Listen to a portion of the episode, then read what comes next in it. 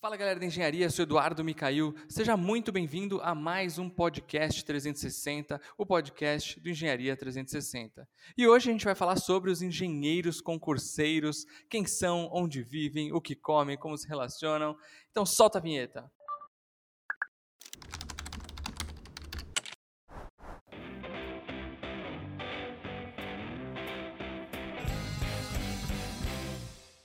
E se você, engenheira, engenheiro ou estudante de alguma das engenharias, quer saber como que é a rotina de um engenheiro ou de um engenheiro concurseiro, concursado talvez, esse podcast é para você. Então fica com a gente aqui que vai ser muito bacana o papo de hoje. Mas antes de começar, eu queria te convidar a nos acompanhar também nas nossas redes sociais, no Instagram, no Facebook, no LinkedIn, Twitter e também no nosso canal do YouTube.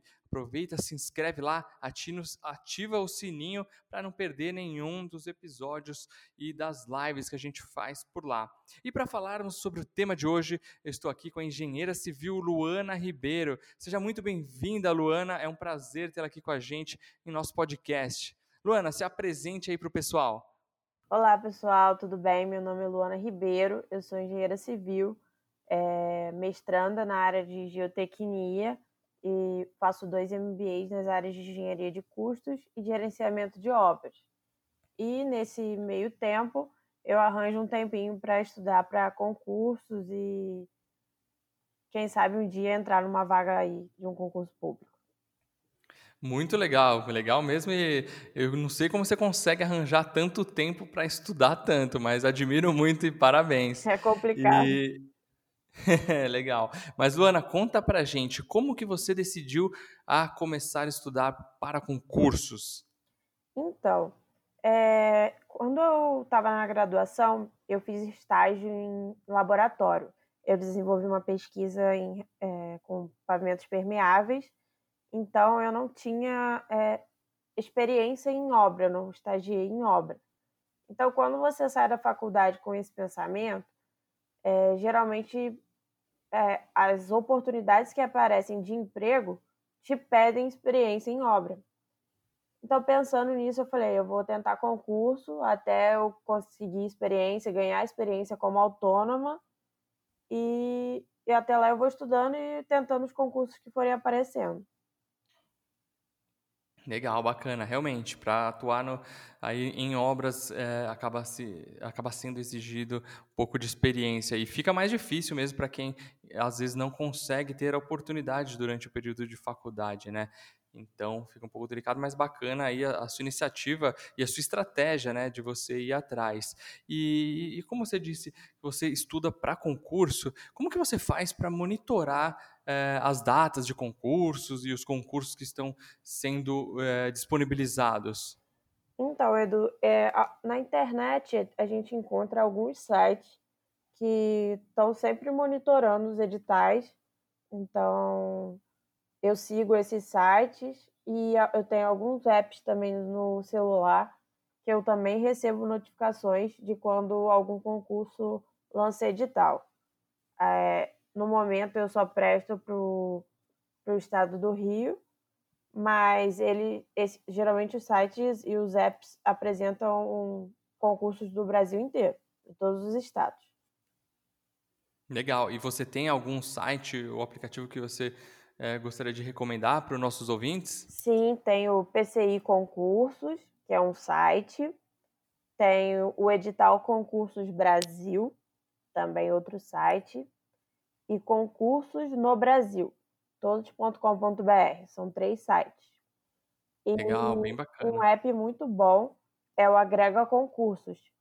É, nele você pode filtrar, então você só vê mesmo das regiões que você quer, até mesmo cidades, nem precisa ser o estado, você só pode inserir só a região que você tem interesse. Então é um app que ajuda muito. Poxa, com certeza, legal. Esse também eu particularmente não conhecia. Bom saber, porque sempre tenho os nossos seguidores nos pedindo dicas e orientações, né? Então eu já anotei esse aplicativo aqui para ficar na manga. E, e, como você já está estudando aí para os concursos e tal, é, quais são as principais matérias que caem nos concursos para engenharia civil? O pessoal também já ter uma ideia mais, melhor. Então, as matérias variam de acordo com os cargos, né? Mas sempre tem aquelas matérias básicas que sempre são Hum, cobradas, que geralmente é língua portuguesa, raciocínio lógico, informática, e em alguns concursos pedem a legislação municipal. É, já as matérias mais específicas, a gente tem de estruturas de concreto, né? Que são muito cobradas, e tem a parte de gerenciamento e fiscalização de obras, que engloba desde contratos, licitações, é, gestão de controle, qualidade, até a, a, a, proteção, a segurança né, no canteiro e orçamento de obras também. E também tem a parte de instalações elétricas, instalações hidráulicas e fundações. É, é uma, uma gama muito grande de matérias e conteúdos, então requer muito, muito estudo. Sem dúvida. Eu já tive a oportunidade de participar uma única vez de um, de um concurso, mas eu fiz justamente para entender como que funcionava, para poder falar e poder ajudar as pessoas aí, os nossos é, leitores do nosso site e os seguidores das redes sociais. Então eu fiz uma vez, mas era era para uma vaga de engenheiro civil, por, porém no Tribunal de Contas de, de São Paulo. Então eu lembro que teve bastante coisa de legislação também Sim. e, enfim, mas foi uma experiência bem legal para conhecer como que funciona esse tipo de, de concurso, né? E, e você, como você comentou, você estuda bastante e para a gente estudar, principalmente para concurso, a gente tem que ter estratégias, né? Você tem alguma Sim. estratégia? Como que você faz? Então, eu eu resolvo muitas questões. O meu foco é sempre na resolução de questões. Mas eu tenho, eu, vamos supor, eu tenho uma, eu separo um tempo para uma matéria e vamos supor que esse tempo é de uma hora e meia. Eu divido esse tempo em três, em três tempos de 30 minutos. Então, os primeiros 30 minutos eu leio sobre o conteúdo, depois os, outros, os segundos 30 minutos eu resumo. Eu gosto muito de fazer mapas mentais, que me ajuda Legal. muito. Na, eu tenho muita memória fotográfica, então isso me ajuda a lembrar muito do conteúdo. E nos, nos últimos 30 minutos eu resolvo as questões. Aí o que, que eu faço? Eu, te, eu assino alguns sites, é, tenho que concurso, estratégia concursos, o aprova concursos, tem planos diversos que vai de acordo com o que cada um precisa, e lá tem uma gama infinita de, de, de questões para você resolver.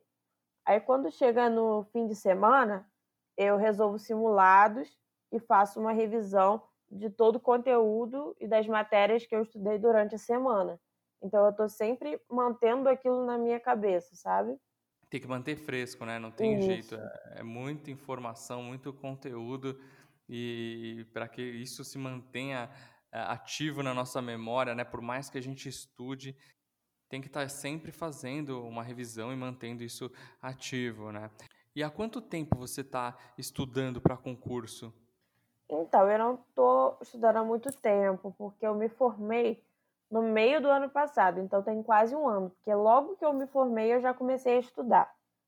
É, mas assim, na, é, com experiência de concurso mesmo, eu ainda vou fazer um primeiro agora, que foi cancelado por, Uhum. por causa do coronavírus, e eu já fiz um, só que foi só com é, análise de currículo, sabe? Análise de se você já fez Sei. mestrado, se, o, que, o que você já fez na, na vida. Só análise curricular mesmo. Entendi, entendi. E, e, e o que, que que você espera dessa área, para atuar nessa área eh, como concursada? Quais são as suas principais eh, motivações para querer atuar como engenheira concursada? Então, o que mais me motiva, eu acho que é a esperança de um, de um cargo público me trazer estabilidade, né? Porque Uhum. é, acho que na maioria dos casos as pessoas têm essa visão dos cargos públicos, que é ter uma estabilidade, um cargo ali que, que você pode contar, que você não é demitido de uma hora para outra, né? Uhum. Então, eu acho que é isso que me motiva, conseguir uma estabilidade futuramente ficar mais tranquila, poder até conciliar o, o cargo público com é, minha vida de autônoma. Eu acho que é isso. Uhum. É, eu vejo que você é bastante ativa né, na internet, né, nas redes sociais, está sempre compartilhando informações e dicas com, com o pessoal relacionados à sua área. É bem bacana essa, esse trabalho que você faz também. Sim, agora e... em tempo de pandemia, eu tenho investido bastante na minha carreira como autônoma, divulgando, porque é assim que eu vou conseguir experiência, né? Até ah, conseguir sim. um trabalho. Ah, sim. É, a gente tem que ter a iniciativa de, de ir atrás e fazer as coisas acontecer, né? Também, principalmente em momentos como esse, momentos de crise, não dá para a gente ficar simplesmente aguardando, né, as oportunidades baterem na porta. E, poxa, eu como eu fiz duas faculdades, tal, a gente sabe que sempre tem momentos né, que a gente fica mais desanimado, que a gente acaba desanimando um pouquinho por conta de algumas dificuldades e, e pensa às vezes até em desistir em alguns casos. E, e como que você trabalha isso? Você, você já está bem focada nisso? Você está conseguindo é, se manter motivada? O que que, e o que, que te faz, é, o que, que te dá mais motivação para estudar tanto, para fazer tanta coisa ao mesmo tempo que nem você tem feito? Então, Edu, eu sempre quis ir além dos, do, dos meus limites, tanto é, regionais mesmo, quanto é, intelectuais. Eu vim de cidade pequena, então eu procurei uma cidade é, maior, uma cidade mais desenvolvida para encontrar um, uma faculdade que me fornecesse um estudo de qualidade. Então eu fui uhum. morar sozinha desde os 19 anos, correndo atrás de de um estudo de qualidade. E eu nunca quis ser só mais uma engenheira no mercado. Eu sempre olhei muito à frente, sempre sonhei muito alto. Então eu sempre quis fazer a diferença. Acho que é até por isso que eu entrei em tantos projetos de iniciação científica, de desenvolvimento de projetos durante a, a faculdade e acabei não focando em estagiar em obras. É, então, o que acho que o que me motiva cada vez a estudar é isso, é não querer ser só mais uma.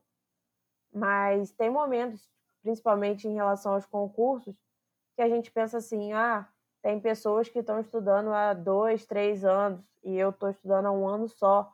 Então, essas pessoas vão ter mais chances do que eu. É, às vezes, tem concursos que abrem apenas uma vaga, então você fica, nossa, uma vaga mas aí é aquele momento que a gente pensa, eu preciso de uma só. Então vai ser ela. Ela vai ser minha. Então acho que a gente tem que sempre manter a nossa saúde mental, é, porque é o mais importante. Não pode deixar se abalar tanto pelos estudos. Sem dúvida, acho que é bem legal você ter tocado nesse ponto, né? Porque a gente tem que acabar em momentos como esse, a gente tem que acreditar no nosso potencial, né? A gente sabe o quanto a gente estudou, o quanto a gente vem se preparando né, para atingir nossos objetivos e a gente tem que se blindar dessas uh, externalidades, como uh, o próprio fato de você ver outros profissionais, outras pessoas que já estão aí há mais tempo estudando e, e buscando uma oportunidade, uma vaga uh, de concurso, né? E, e, isso não significa que você não consiga uma vaga é, e concorrer de igual para igual em relação aos outros, que, os outros candidatos que já estão estudando há mais tempo, né? Com certeza. E, e, e quais são a, as vantagens e desvantagens dessa vida de concurseiro? Como que, como que é um pouquinho da, da sua rotina? Bom, eu acho que assim, é, a vantagem é que você está sempre se atualizando. Você está sempre com, um, com aquela matéria, é, o conteúdo de engenharia fresco na cabeça, que são conteúdos que a gente que atua até como autônomo ou que, para quem já trabalha em alguma empresa, está sempre utilizando esse conteúdo no dia a dia. Então, eu acho que essa é a maior vantagem. Você nunca está em atraso, você está com aquele conteúdo, com aquele conhecimento ali na sua mão o tempo todo. Mas as desvantagens eu acredito que seja o distanciamento social, assim, da questão de você abrir mão um pouco da sua vida social mesmo, de sair com os amigos, é, um final de semana ou outro, de encontrar o namorado, namorada, quem tem. Então, acho que é esse a, a principal desvantagem. Mas é o que a gente acabou de falar, a gente não pode deixar isso nos consumir. A gente tem que saber que a gente tem que estudar, sim, tem que se dedicar muito, mas também tem que separar um tempo de lazer, separar um tempo para a gente dar uma descontraída, porque senão a mente não consegue suportar. Com certeza. Você comentou do distanciamento social, né? É, isso é muito comum nessa fase, né? De, de quem está centrado em conseguir um, um, um, um concurso, conseguir passar em um concurso. Até por isso que eu brinquei no começo do podcast, fazendo uma associação com o Globo Repórter, né? Quem são, onde vivem, o que comem, né? Porque Sim. é um pouquinho do retrato, né? Do, dos concurseiros mas é, é, eu acho que é algo eu conheço diversos profissionais, não somente da engenharia, mas de outras áreas também que são concursados e, e, e nunca vi ninguém reclamando, pelo, muito pelo contrário, todo mundo gosta e, e não se arrepende de, de, ter optado por seguir por essa área. E vejo também outros com espírito empreendedor fazendo coisas em paralelo também, fazendo outros projetos e, e relacionados ou não à sua área principal de atuação então, Sim. eu acho que é, é, é bem legal, é, é, é algo que te dá uma segurança, principalmente para você poder fazer outras coisas também, né?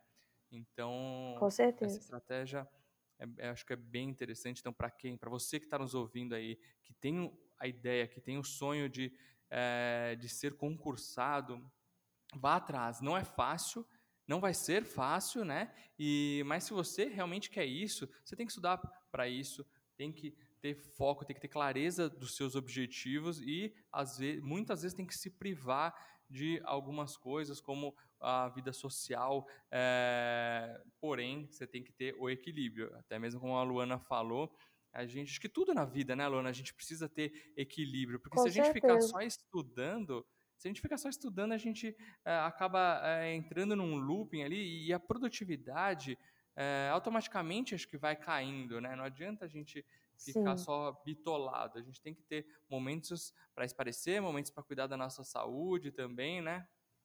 Com certeza. Até isso que você falou da gente ficar é, exausto, da nossa mente ficar cansada, uma estratégia boa na hora dos estudos é você escolher as matérias que você tem mais dificuldade para você estudar no início. Vamos supor que você estude quatro horas por dia as primeiras duas horas você estuda um conteúdo que você tem mais dificuldade, porque aí a sua mente está ali nativa. Se você deixar um conteúdo que você tem mais dificuldade ou que você não gosta, tipo, eu odeio legislação. É uma coisa que acho que nós de exatas já temos dificuldade com essa parte mais, mais de humanas. Então, eu sempre pego essa parte para estudar no início, que aí a minha mente está fresca, a minha mente está ali nativa porque quando vai chegando no final do, do, do tempo, você já está exausto, você já está cansado. Então, querendo ou não, a sua mente já não está absorvendo da mesma forma que estava no início. É, sem dúvida. E Luana, para a gente, está chegando ao final do nosso podcast, né? E conta para a gente, você tem algumas dicas que você pode dar para o pessoal que está aí né, nessa jornada atrás de, de um concurso? Quais são os principais conselhos que você daria para quem está começando a estudar para concursos? Então, eu acho que a pessoa tem que sentar, ela tem que analisar muito bem se é isso que ela quer, se ela vai ter foco para fazer esse estudo, para abrir mão do que ela vai ter que abrir mão é, e se organizar. Eu, eu me organizo muito, é, tanto com ferramentas pelo celular, como o Trello mesmo, e também como agendas e planilhas que eu uso muito. Então, eu acho que se organizar é, é, é a chave do, do sucesso, assim. Eu acho que você ter um, um cronograma de estudos, um horário separado. Então, quando você decidir, ah, eu vou ser um, um concurseiro, eu, você tem que ter claramente na sua cabeça os horários disponíveis em cada dia da semana que você vai ter para estudar, ou a quantidade total de horas na semana que você vai ter para dedicar esse tempo aos estudos. Então, acho que isso é essencial, assim como também colocar na sua cabeça que você tem que separar um, um espaço para o lazer, porque é essencial para não, para a cabeça não sair do lugar, para você não perder o eixo.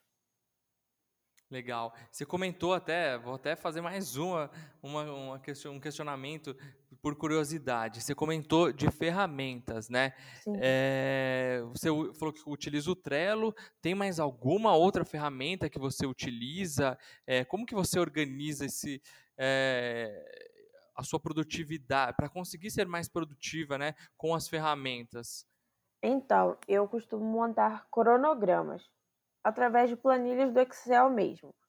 Então, o que, que eu faço? Primeiro, eu separo todos os compromissos fixos que eu tenho na semana. Então, eu sei que aqueles horários eu não vou poder é, estudar, né? Então, eu separo eles primeiro. Depois, eu quantifico as horas que sobraram.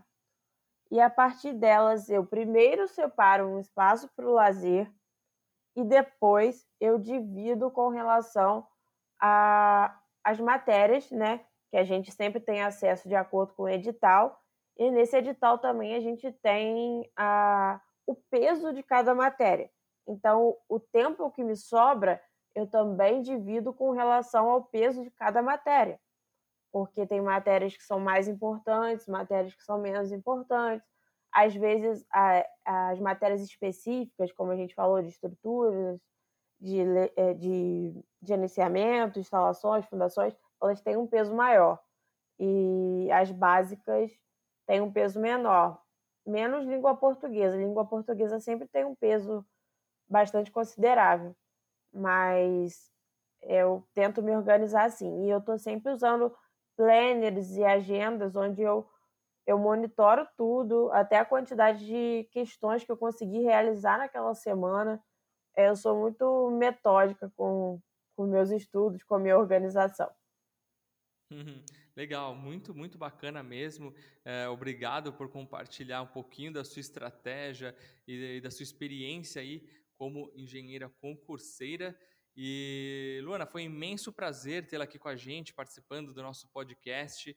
É, agradeço e para quem quiser, pessoal, a Luana, inclusive, ela é colunista lá do nosso site, né, Luana? engenharia360.com e está sempre compartilhando uma série de dicas lá, de informações com as matérias que ela publica por lá.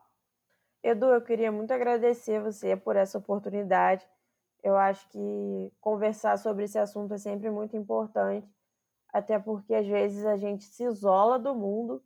Então, é importante conversar sobre, pegar experiências de outras pessoas, até para a gente melhorar na forma de estudar, na forma de, de agregar esse conhecimento. Então, obrigado por esse espacinho aqui e pelo convite, eu adorei, foi um imenso prazer para mim.